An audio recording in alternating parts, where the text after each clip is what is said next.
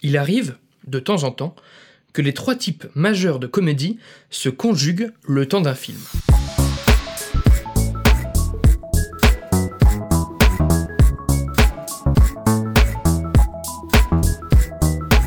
Salut et bienvenue dans ce 30e numéro de Comment c'est raconté, le podcast qui déconstruit les scénarios un dimanche sur deux. Aujourd'hui, rions en trois temps avec la comédie française Les garçons et Guillaume à table, réalisée par Guillaume Gallienne, écrite par ce dernier avec l'aide de Claude Mathieu et de Nicolas Vassiliev, d'après la pièce de théâtre éponyme, et sortie au cinéma en novembre 2013. Cette œuvre multi-césarisée, diversifiant les registres d'humour, nous permettra d'étudier les spécificités de la farce, de la satire et enfin de la parodie. Le premier souvenir que Guillaume a de sa mère, c'est quand il avait 4 ou 5 ans. Elle les appelle, ses deux frères et lui, pour le dîner, en disant Les garçons et Guillaume à table. De plus, la dernière fois qu'il lui a parlé au téléphone, elle a raccroché en lui disant Je t'embrasse, ma chérie. Eh bien, disons qu'entre ces deux phrases, il y a quelques malentendus. Extrait de la bande-annonce. Elle est géniale, ma mère. En fait, je crois qu'elle a aucun défaut. Elle oscille toujours entre une très grande chaleur. Vous voulez boire quelque chose euh, Et un froid glacial. Eh oh Vous voulez boire quelque chose Un déca? Bah, Dites-le, mon vieux. Je veux dire, trois plombs pour nous sortir quoi Un déca et un perrier bah, Faut pas charrier. bah, va la chercher un déca et un perrier. J'arrive hyper bien à l'imiter, ma mère. Un déca et un perrier? Faut pas charrier. Ses gestes, sa manière de parler et tout, c'est génial. Non, merci. Non, le seul qui se fait jamais prendre, c'est mon père. Tu t'habilles en calédonien maintenant Je sais pas pourquoi, mais il ne veut pas que je sois une fille. C'est quoi ça Quoi euh...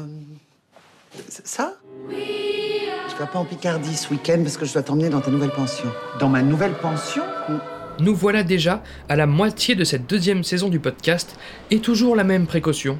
Attention, spoiler. Nous avons, dans l'épisode de Comment c'est raconté, dédié au film Y a-t-il un flic pour sauver la reine, distingué trois catégories de comédie, à savoir la méchante, l'exigeante et la bienveillante. Il était alors question d'éthique de l'auteur. Aujourd'hui, il sera plutôt question de mécanique comique. Démarrons avec la plus primaire des trois catégories, la farce. Des tartes à la crème dans la figure, des chutes, des baffes, des vannes, de l'extravagance, de l'absurde, des fautes de langage, de la bêtise pure, du scato, du sexe, des jeux de mots, des grimaces, des insultes gratuites, n'importe quel procédé comique simple et autosuffisant trouve sa place dans la farce. Autosuffisant dans le sens que ces procédés ne nécessitent aucun contexte, ils sont drôles par eux-mêmes. Dans Les garçons et Guillaume à table, les scènes de farce ne manquent pas. Par exemple, quand Guillaume, se faisant couper les cheveux, se tourne plusieurs fois vers sa mère pour lui parler, empêchant le coiffeur de faire son travail. Ou la scène d'ostéopathie, durant laquelle Guillaume se fait littéralement broyer de partout. Ou encore lorsque la mère de Guillaume se lève brusquement de son lit, au début du film, provoquant un sursaut du chat qui se barre en courant. La farce repose en partie, nous dit John Vorhaus dans sa comique Toolbox, sur l'assurance d'un personnage face à son incompétence. Par exemple, quand la grand-mère de Guillaume perd la raison, elle prononce, avec une grande assurance, des phrases insensées telles que N'oublie jamais que le clown se lave toujours les dents au cirque ou À part ça, ça clignote. De même, plus tôt dans le film, Guillaume appelle ses frères à table, sûr de lui, de peur pour eux qu'ils ne se fassent engueuler à cause de leur lenteur, tandis qu'ils étaient justement cachés pour fumer, et que Guillaume risque ainsi de les faire repérer. Petite parenthèse, la farce est bien souvent considérée comme un type de comédie vulgaire, inintéressant et surtout facile. Bah oui, c'est simple, un acteur qui se prend une porte. C'est simple de faire une grimace. C'est simple de donner la diarrhée à un personnage en pleine situation sérieuse. Mais justement, la simplicité des fondements de la farce en fait la catégorie la plus exigeante à mes yeux, la plus difficile à mettre correctement en application. Pourquoi? Car il n'est pas question de travailler un scénario encore et encore, en filant une longue métaphore, en développant un propos sous-jacent, en orchestrant un quiproquo, ou en jouant sur n'importe quelle dynamique comique. Ici, l'acteur est à nu. Seul, sa performance, sa mise en scène, son timing, sa chorégraphie, son élocution permettent à la farce de fonctionner. De fait, si la farce n'est effectivement pas intéressante d'un point de vue scénaristique, elle a, de nos jours, perdu à tort ses lettres de noblesse au profit, par exemple, de l'ironie ou du méta. Pensez aux grimaces de De Funès, aux bêtises de Laurel et Hardy et de Mr Bean, aux chutes de Buster Keaton et de Charlie Chaplin, qui pourraient autant nous faire rire avec des choses aussi simples. Dans la scène de colothérapie, pratiquée par Diane Kruger sur Gallienne dans Les Garçons et Guillaume à table, ce dernier ne se contente pas de gémir, il le fait avec des remarques et des comportements propres au personnage naïf et douillet qu'il incarne tout au long du film. Et au-delà du talent et de l'intuition que la farce demande, ce type de comédie requiert également un travail de longue haleine. Il a sûrement fallu des heures d'inventivité au nul pour accoucher d'autant de vannes absurdes dans La Cité de la Peur, ou des heures de chorégraphie à Jackie Chan pour rendre ses cascades aussi fluides que puissantes dans ses films. Ainsi, pour clore cette parenthèse, si le snobisme joue sûrement un grand rôle dans l'impopularité de la farce du côté des critiques cinématographiques, la difficulté à créer une farce de qualité provoque par ailleurs bon nombre de films moyens venant ternir la réputation de cette catégorie de comédie. Reprenons et partons sur un terrain plus théorique. Walter Kerr désigne la farce, dans son traité Tragédie et comédie, comme une expérience de naissance. Le personnage se comporte comme si le danger n'existait pas et découvre que la douleur existe. Voilà pourquoi la grande naïveté du personnage de Gallienne est propice à la farce. Quand il s'essaye aux boîtes gays, un mec l'accoste et l'invite chez lui. Une fois dans l'appart, Guillaume est stupéfait, d'une façon très innocente, du gangbang auquel on a cherché à le convier. Dans The Mask, Jim Carrey découvre, à travers son alter ego masqué, un enthousiasme excentrique qui sommeillait en lui et qui s'exprime sans conscience des lois ni des règles de vie en société. Une certaine forme de naissance, là aussi. Vous rappelez-vous de l'épisode du podcast dédié à Goodbye Lenin où nous parlions du rapport qu'entretient la comédie avec tout ce qui constitue nos limites. Walter Kerr précise que la farce présente un rapport particulier à la limite. Il n'est pas question d'un personnage limité par la société, par ses proches ou par son idéologie, mais plus simplement d'un personnage limité par son corps. Si ses pieds sont attrapés, nous dit le dramaturge, le héros découvre qu'il ne peut pas s'enfuir. De façon, là encore, tout à fait primaire, un humain planificateur et assuré, est rendu anarchiste par la simple nature, celle qui le constitue, comme celle avec laquelle il interagit. Je pense notamment à la scène de cricket, dans son pensionnat anglais, où Gallienne est totalement limité par son absence de conditions physiques comme de compétences sportives, le rendant ridicule dans l'exercice de ce sport. Finalement, les procédés comiques relatifs à la farce ont pour point commun d'être affaire de faits et non de morale, nous dit Kerr, notamment tout ce qui touche à la sexualité. Là où des valeurs et croyances sont régulièrement associées à la sexualité, les scènes de cul dans les farces se contentent de conflits liés à l'anatomie, à l'harmonie des corps, au mental des personnages, à leurs fantasmes absurdes et au déroulé physique de l'acte d'une manière générale. Pour explorer son attirance émotionnelle et sexuelle, Guillaume se laisse inviter par un gentleman monté, je cite, comme un cheval. Gallienne ne réalise qu'une fois face à lui, nu, et avec la naïveté amusante qu'on lui connaît, un aspect totalement trivial et non moral, un fait propre à la sexualité, les chevaux, c'est pas son truc. Vous vous amusez peut-être à m'entendre intellectualiser quelque chose d'aussi grotesque qu'un personnage face à un sexe énorme, et pourtant les éléments de la farce sont là. La découverte des limites du corps humain par un personnage jusqu'ici sûr de lui, malgré son ignorance. Mais là encore, ce qui est amusant, c'est avant tout la réaction de Gallienne et la mise en scène, et non l'événement en soi qui sur le papier a dû faire peur au producteur.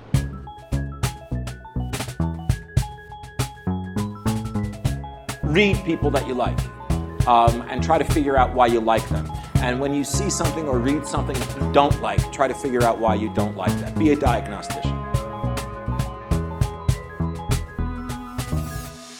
Passons à une deuxième catégorie de comédie, la satire. Vous vous y attendez, elle s'oppose à la farce en bien des points. Là où cette dernière se concentre sur des faits, la satire se concentre sur une éthique, une morale. Comme le formule Robert McKee dans Story, l'auteur comique doit ici se demander contre quoi suis-je en colère? Les garçons et Guillaume à table dénoncent, à travers bien des scènes et des situations, le rapport d'une famille traditionnelle, et plus généralement de la société, à la masculinité. Durant un repas de famille, le père de Guillaume lui demande de faire du sport tous les samedis, comme pour l'endurcir, pour en faire un homme un vrai. La scène est d'abord pesante. Le père propose tout un tas de sports, les frères de Guillaume se moquent de lui, et dans un élan de panique, Guillaume propose à son père d'être inscrit au sport suivant, le piano. On ne peut que rire en tant que spectateur devant l'absurdité de ce que Guillaume veut faire passer comme un sport afin de calmer les attentes de son père. Cela questionne le spectateur sur l'impératif stupide d'entretenir des activités sportives chez les mecs quand on n'a juste aucune affinité avec le sport. On est dans la satire. Le comique de répétition où Guillaume Gallienne change de psy à chaque scène de thérapie pointe l'absurdité pour une personne de chercher indéfiniment des problèmes en elle-même alors que ces problèmes sont chez les autres. Les machos, c'est homophobe. C'est à la société de changer, et non à Guillaume. Nous voilà de nouveau en plein dans la satire. De même, pour la scène où le médecin du service militaire demande à Guillaume s'il prend des médicaments après avoir lu le rapport alarmant du psy, et que Gallienne verse un sac géant de médicaments au sol. Ce procédé d'exagération sur la détresse psychologique du personnage sert à nouveau la satire à l'encontre des ravages sociaux que provoquent les stéréotypes. La satire, à l'inverse de la farce, s'adresse à ce qui peut être aidé, nous dit Walter Kerr. Et oui, si on critique, c'est qu'on espère une résolution. Ainsi, les erreurs pointées par la satire devraient idéalement ne jamais avoir lieu. Il ne s'agit plus d'un corps humain ou d'un comportement inné qui nous laisse fatalement impuissants, mais d'une société et d'une idéologie qu'il nous est possible de remettre en question. La révélation finale des garçons et Guillaume à table est l'hétérosexualité d'un homme maniéré. Si cela surprend le spectateur au point de constituer un twist final puissant, c'est que le spectateur lui-même présente des préjugés à l'égard de la masculinité. Car oui, la satire ne se moque pas que des personnages, elle redouble de puissance lorsque le spectateur vit lui-même ce qu'on lui reproche. Mais rassurons-nous, comme nous venons d'en parler, ce type de comédie s'adresse à des comportements que l'auteur a espoir de voir évoluer. Et c'est d'ailleurs toute l'intention d'une telle conclusion de récit, inviter le spectateur à corriger ses a priori. Comme le résume si bien Walter Kerr, la satire ne se contente pas de jeter des pierres à distance, elle casse les fenêtres depuis l'intérieur. Ainsi, le spectateur se moque autant de lui-même que des personnages. Nous reviendrons sur ce phénomène dans un numéro ultérieur du podcast. Là où la farce requiert une performance d'acteur certaine, je trouve que la satire requiert surtout un travail de scénario. De nombreux humoristes sont souvent parfaitement incapables de jouer la comédie, ou alors le strict minimum, puisque leur fond de commerce est le texte, la façon dont ils critiquent la société, l'actualité, leur propre éducation, ou que sais-je.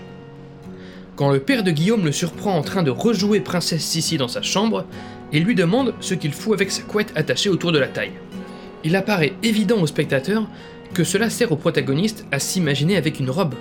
Après une brève hésitation, Galien sort pour excuse qu'il a froid la nuit, mais que sa couette glisse quand il dort, donc qu'il l'attache pour ne pas la perdre. Cette excuse absurde, et en même temps loin d'être bête, a dû demander à l'auteur une certaine imagination.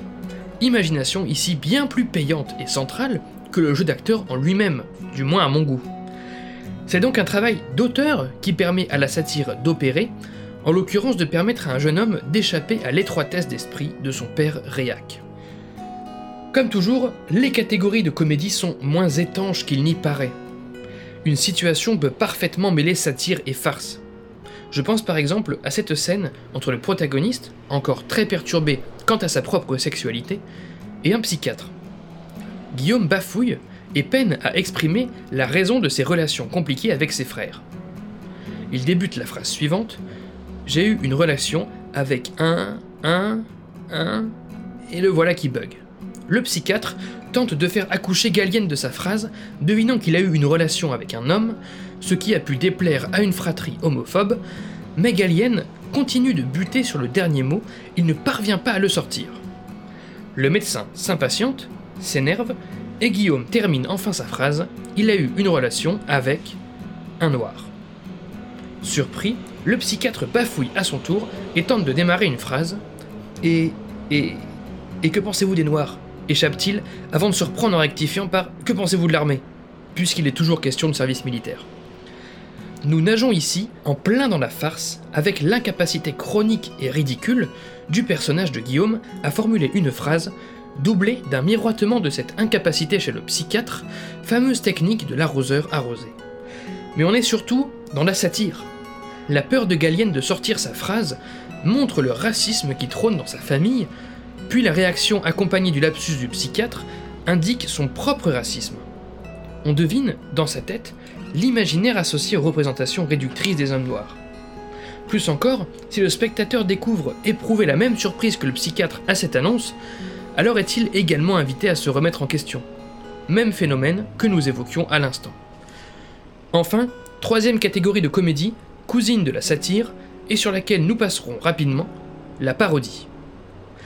Là où la satire s'attaque au fond d'un sujet, la parodie s'attaque à la forme de ce sujet, nous dit John Vorhaus, toujours dans sa comic toolbox. La saga Scary Movie parodie les ressorts clichés des films d'horreur. Hot Fuzz prend le contre-pied des fictions policières. Tonnerre sous les tropiques joue des tropes propres aux films de guerre testostéronés. On retrouve également de la parodie dans Les garçons et Guillaume à table. En revanche, il ne s'agit pas de parodier un genre cinématographique, mais une personne. Galien parodie sa propre mère. Déjà parce qu'il l'incarne à l'écran, mais surtout parce qu'il le revendique lui-même, à travers son personnage de fils. L'imitation n'est pas toujours réalisée à des fins comiques, comme lorsque Guillaume imite le pas de sa mère, son timbre de voix et son vocabulaire grossier, pour surprendre sa famille en arrivant dans leur dos comme s'il était sa mère. Mais parfois, cela tourne à la parodie, je pense notamment à la scène où Galien, incarnant sa mère, reproduit son passage brutal d'une grande chaleur humaine à un froid glacial. Je pense aussi à la scène où le protagoniste veut imiter d'autres femmes que sa mère, puisqu'il croit, ou du moins désire, être une femme lui-même, et qu'il reproduit de façon très appuyée la gestuelle, l'élocution, le comportement des jeunes femmes dont il croise le chemin. À l'instar de la satire, la parodie surprend par l'écart qu'elle présente entre la réalité telle que le spectateur l'aperçoit et la réalité telle que l'auteur la présente, conclut John Vorhaus. Les mouvements que Galien reproduit chez les jeunes femmes ne sont pas ceux que la société considère bêtement comme entre guillemets féminins, comme croiser les jambes quand on est assis ou replacer ses cheveux derrière les oreilles. Non, Guillaume reproduit des rythmes de respiration, la façon de manipuler ses effets personnels, ou le tic de jeter des regards sur le côté. Ainsi, il parodie des comportements d'individus et non des prétendus comportements de genre féminin, conférant au film un regard alternatif sur la construction d'une personnalité dans une société bien trop manichéenne. Fondu noir pour ce 30e numéro de Comment c'est raconté. Merci pour votre écoute, j'espère qu'il vous a intéressé. Retrouvez toutes les sources de cet épisode et tous les liens du podcast dans la description et sur ccrpodcast.fr, dont Facebook, Insta, SoundCloud, Spotify, tout ça, tout ça, mais encore et surtout Apple Podcast. Pour ce dernier, je vous invite à laisser 5 étoiles et un commentaire, c'est très important pour le référencement du podcast. Podcast dont l'habillage musical était signé Rémi Le Sueur, je le rappelle, et le Triconta remercie. N'oubliez pas qu'une retranscription de chaque numéro de Comment c'est raconté est disponible sur Medium pour pouvoir lire ces analyses à tête reposée. Je m'appelle Baptiste Rambaud, disponible sur Twitter pour répondre à vos questions, à vos réactions. Bonne année 2019, j'avais oublié de vous le souhaiter précédemment, et rendez-vous dans deux semaines pour la 31e séance. Ciao